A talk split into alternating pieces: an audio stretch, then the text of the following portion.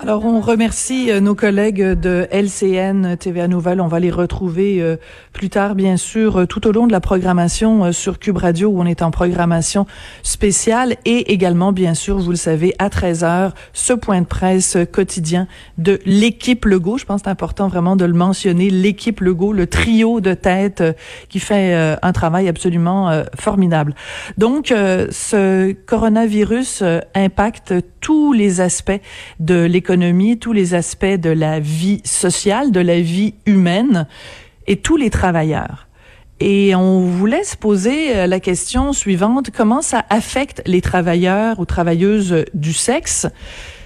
Et surtout se poser la question, est-ce qu'il y a encore, au moment où on parle de distanciation sociale ou au moment où on dit à tout le monde, restez chez vous, est-ce qu'il y a encore des travailleuses du sexe qui se déplacent et qui offre des services sexuels. On va poser la question à Sandra Wesley.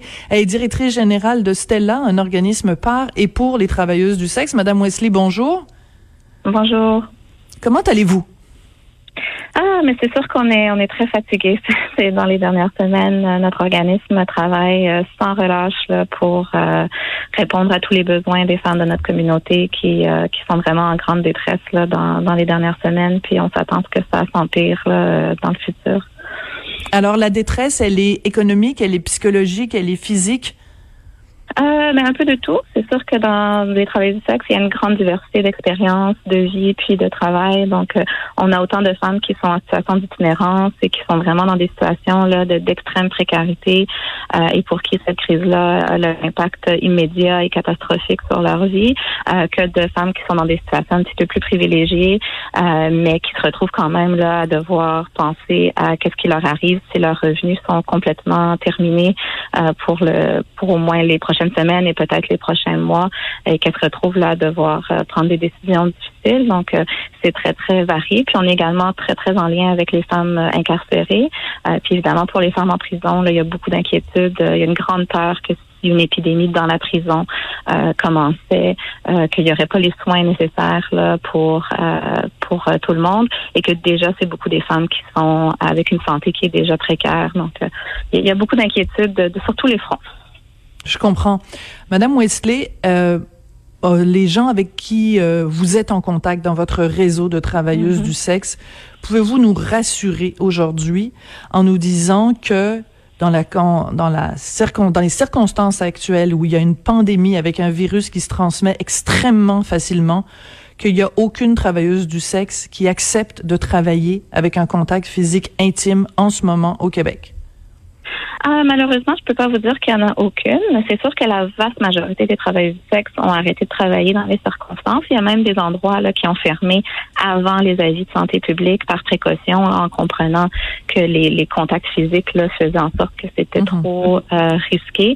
Et comme salon de massage ou bar de danseuse, des choses comme ça? Oui, c'est ça exactement. Donc ils sont fermés là par décret d'ordre public comme tous les autres commerces en ce moment.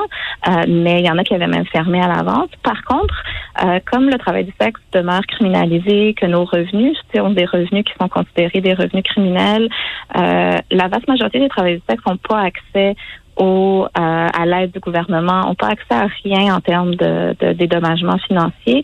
Et en plus de ça, souvent, on vit dans des situations précaires où on n'a pas un loyer, un, bail officiel, on, loue peut-être de façon plus informelle, où on travaille seulement avec de l'argent cash, on n'a pas de compte de banque, euh, donc c'est difficile d'avoir des économies.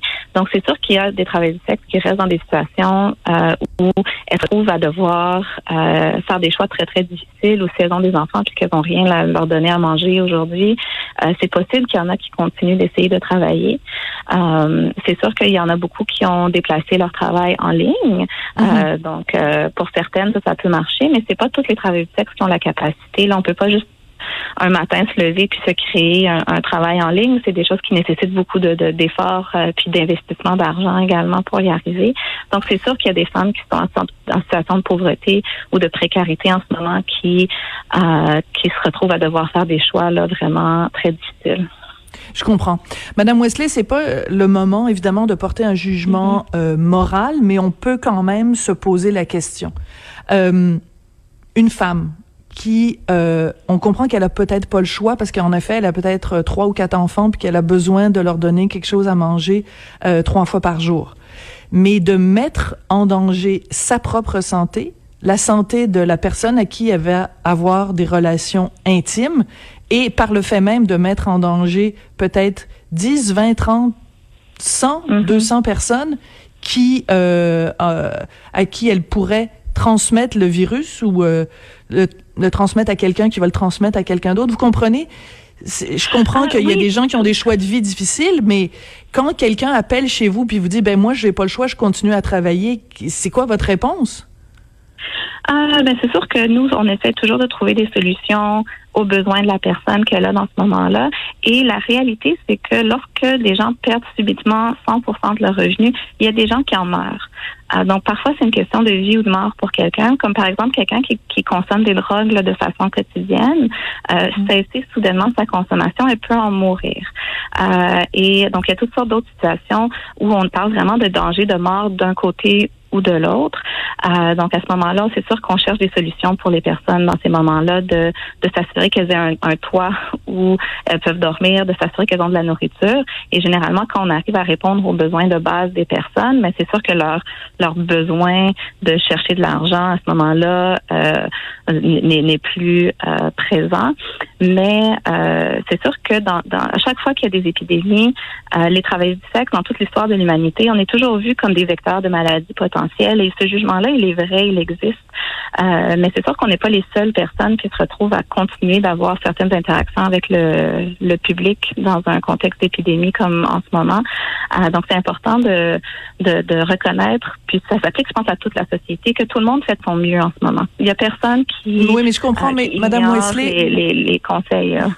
Oui, mais euh, quelqu'un qui vend à l'épicerie et qui euh, touche quelqu'un d'autre est aussi coupable et c'est aussi dangereux qu'une travailleuse du sexe mm-hmm. qui, euh, je comprenais, moi je je je m'en mm-hmm. prends pas plus précisément aux travailleuses du sexe qu'à n'importe quelle personne qui euh, les, les, les tapons là qui sont allés à un mm-hmm. encan de de de de, de camions là sont aussi coupables. Je, on n'est pas en train de dire que les travailleuses du sexe sont un vecteur particulier de transmission du virus tout le monde doit faire euh, ce, sa part. Donc, je, je, je, vous repose la question, mais je vous repose la question, Madame Wesley. Quand une travailleuse du sexe vous appelle au téléphone et qu'elle vous dit, moi, j'ai pas le choix, je continue à travailler, vous vous trouvez pas que c'est que c'est d'une extrême dangerosité? C'est que c'est parce que c'est pas juste elle qu'elle peut contaminer, c'est qu'elle peut contaminer des dizaines et voire même des centaines et des milliers de gens? Mm-hmm. Oui, tout à fait. C'est pour ça que ce qu'on a besoin vraiment, c'est de support. Ce qu'on a besoin, si on s'inquiète que des travailleurs du sexe pourraient se voir dans l'obligation de continuer à travailler et donc de, de, de potentiellement euh, participer là, à la propagation du virus, il faut s'assurer que les travailleurs du sexe fassent partie des personnes qui ont accès à l'aide gouvernementale. Et en ce moment, ce n'est pas le cas, puisqu'on mhm. voit au contraire, c'est une augmentation de, de l'hostilité envers euh, certaines personnes. On le voit pour les personnes en situation d'itinérance en particulier, où on a déjà un cas euh, à la mission Oldbury chez les hommes, et on sait que ça s'en vient aussi dans les refuges pour femmes. Et puis, euh, donc aujourd'hui, on apprend par exemple que l'organisme Résilience au centre-ville, qui est pour les personnes autochtones et qui accueille tous les jours plus que 150 personnes se voit dans l'obligation de fermer aussi. Euh, hmm. Donc, on a besoin de, de, mesures vraiment urgentes. Une mesure qu'on comprend pas pourquoi elle n'a pas encore été mise en place. Il faut absolument que la ville euh, prenne des chambres d'hôtel et place les personnes itinérantes dans ces chambres-là pour qu'ils puissent être en isolation euh, on et a parlé contact euh, proche. Oui. Oui, on a parlé également de, de l'ancienne hôpital Royal Victoria mm-hmm. où il y a des chambres, on a parlé, enfin il y a différentes possibilités. Donc ce que vous vous dites, si je, si je, comprends bien, ce que vous vous dites, c'est si on veut en effet s'assurer euh, que ces femmes-là ne recourent pas au travail du sexe pour euh, nourrir leurs enfants ou se nourrir elles-mêmes ou euh, euh se, se, fournir la drogue dont elles ont besoin, il faut qu'on leur donne des sous pour qu'elles n'aient pas besoin des sous de la prostitution. Euh, euh, oui, c'est ça, ça, que vous dites. Qu'on leur, leur revenu et qu'on voit les mesures, qu'on identifie c'est quoi les barrières concrètes qui font que quelqu'un est dans une situation où elle a besoin de travailler en ce moment, puis lui donner ce qu'elle a besoin. Donc, notamment au niveau des loyers, euh, donc de s'assurer qu'on ne puisse pas évincer les personnes de leur loyer. Là, on les a reportés, ce qui est déjà une bonne étape. Donc, les gens n'ont pas à s'inquiéter si elles n'ont pas l'argent au 1er avril. Euh, elles peuvent, elles ont plus un plus long délai pour payer leur loyer, mais il faut des mesures supplémentaires. Et ça, ça s'applique à tout le monde. C'est pas seulement les travailleurs travailleuses du sexe. Il y a plein de gens dans notre société qui se retrouvent dans des situations où l'aide gouvernementale s'applique pas à eux ou n'est pas suffisante. Mm-hmm. Euh, il faut penser à tous ces trous-là dans la société euh, et euh, répondre à ces choses-là. Et pour le travail du sexe, ce qui est vraiment désolant là-dedans, c'est que nous, ça fait des années qu'on parle de décriminalisation et que la santé publique, donc Dr Arruda, nous, c'est un de nos collègues avec qui on travaille très proche, et la hmm. santé publique a, depuis des années le discours qu'il faut décriminaliser le travail du sexe. Euh, justement parce que c'est un enjeu de santé publique et que la criminalisation crée toutes sortes de risques d'épidémie. Euh, donc, c'est quelque chose qu'on aurait pu anticiper, qu'on aurait pu faire il y a longtemps. Et si on était décriminalisé, on n'aurait pas ce problème-là. En la vaste majorité des travailleurs du sexe euh, seraient comme le reste de la population à gérer la situation comme, euh, comme tout le monde. Et on le voit dans d'autres pays, comme la Nouvelle-Zélande, où on a fermé les endroits de travail du sexe euh, par décret de santé publique, mais qu'il y a une aide qui est venue avec ça et qu'on n'a pas une crise comme on a au Québec en ce moment. Donc, pour être bien clair, ce que vous dites, c'est il faudrait, par exemple, dans les mesures euh, du gouvernement, que ce soit les mesures euh, fiscales ou monétaires du gouvernement canadien et du gouvernement du Québec, qu'on prévoit des, des sommes pour les gens qui sont bon des travailleurs autonomes mais qui évidemment ne peuvent pas euh, tu sais j'imagine mal euh, euh, euh, Belinda qui qui qui qui est escorte aller frapper à la porte de l'assurance chômage ou se prévaloir de, de des prestations d'urgence de, de Justin Trudeau on comprend qu'elle ne correspondrait mm-hmm. pas aux critères parce qu'elle est pas capable de dire ben écoutez moi j'ai fait 5000 dollars l'année dernière et à cause du coronavirus j'ai perdu mon travail on, on comprend ça donc ce serait de mm-hmm. compenser financièrement pour ces gens-là, pour s'assurer que de l'autre côté, euh, il n'y a pas, il a pas de demande. Mais est-ce qu'on devrait pas aussi, Madame Wesley, envoyer un message aux clients? Parce que s'il n'y a pas de clients qui euh, font parce que je suis sûre qu'il y a des clients en, en ce moment même qui, qui, qui, appellent les escortes ou des travailleurs du sexe en leur disant écoute euh, je sais que normalement t'es pas censé te déplacer puis on n'est pas censé avoir de contact mais je te donne 200 dollars ou 50 dollars de plus puis euh, euh, viens-t'en dans la ruelle puis on va faire ça vite. Je suis sûre qu'il y a ça, là. Euh, euh, peut-être un petit peu, sauf que la réalité, c'est que ce qui, ce qui fait en sorte que les femmes travaillent, c'est parce qu'on c'est nous qui avons besoin d'argent. Donc, quand on est bien et qu'on est capable de rester, de suivre les instructions, de rester isolé à la maison, c'est il y, a presque aucune travailleuse sexe qui va choisir d'aller travailler juste pour faire un petit profit supplémentaire en ce moment. donc, c'est sûr que les clients, c'est pas c'est pas eux qui, qui, qui mettent la pression nécessairement pour que les femmes travaillent, c'est les femmes qui ont besoin d'argent, puis celles qui mm. ont besoin d'argent, mais c'est elles qui vont proactivement chercher des clients euh, pour euh, survivre. Il y en a même qui appellent leurs clients réguliers, puis qui essayent d'avoir un paiement anticipé peut-être pour un service hmm. qu'elles vont leur donner plus tard après la pandémie, des choses comme ça. Donc c'est vraiment les travailleurs du sexe qui, qui, qui, c'est notre besoin financier qui mène l'existence du travail du sexe et pas le besoin nécessairement du client.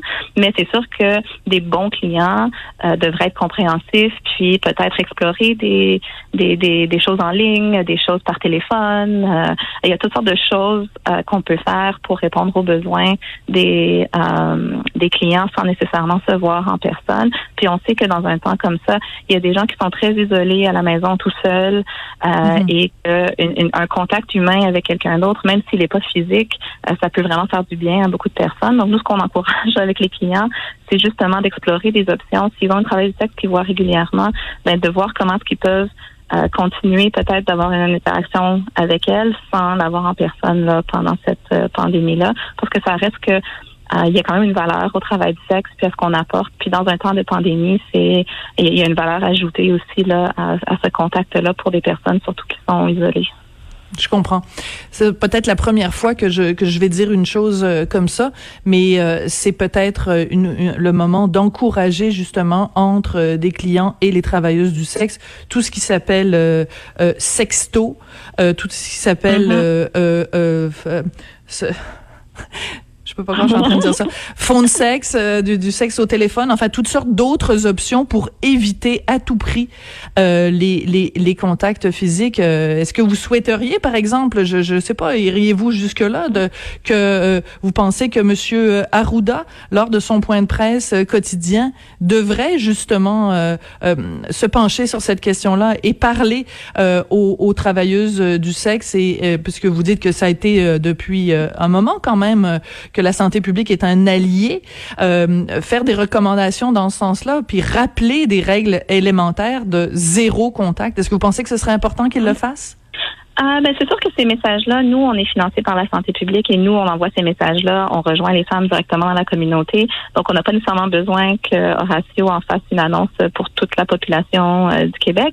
Mais c'est sûr que, euh, oui, que, que, de montrer euh, une inquiétude puis de s'intéresser au sort des travailleurs du sexe publiquement, que François Legault pense à ça aussi. c'est sûr que c'est quelque chose qui est encourageant puis qui combat aussi la déshumanisation souvent qu'on vit en tant que travailleuse du mm-hmm. sexe là dans des moments comme ça, que tout ce qui se passe autour de nous, même si souvent nous on est on est très très vulnérables, il y a beaucoup de travailleurs du sexe qui ont des problèmes de santé euh, et qui seraient très à risque si elles attrapaient la maladie, mais qu'on n'est pas inclus nécessairement toujours dans l'inquiétude collective. Donc c'est sûr que ça ferait du bien de, de, profiter d'un moment là, public pour reconnaître euh, euh, que le, gouvernement se préoccupe des travailleurs du sexe, mais aussi de toutes les autres communautés marginalisées qui mm-hmm difficulté que la normale de, de, suivre les instructions euh, ou, de, de survivre là, dans le contexte actuel.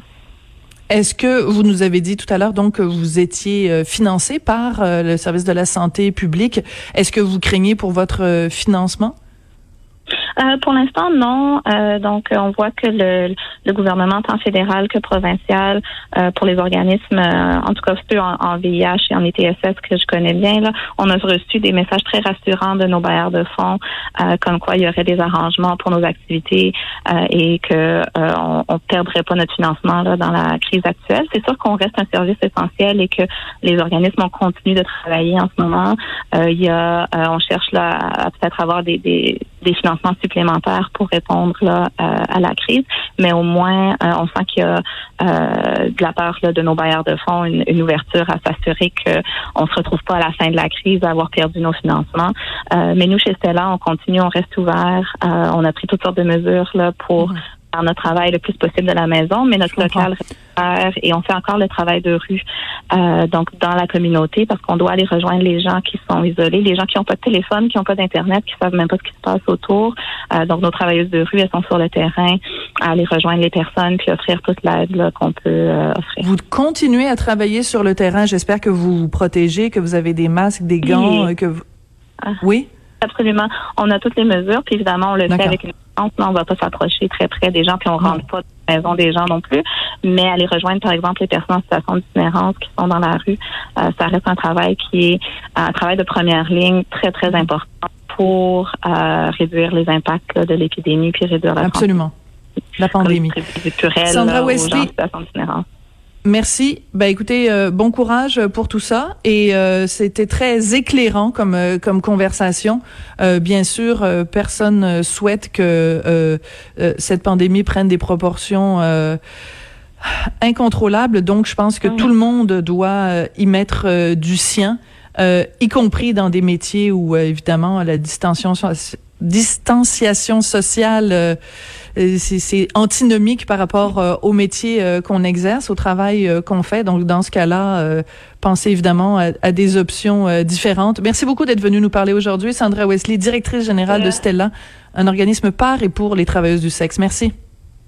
Merci à vous. Au revoir.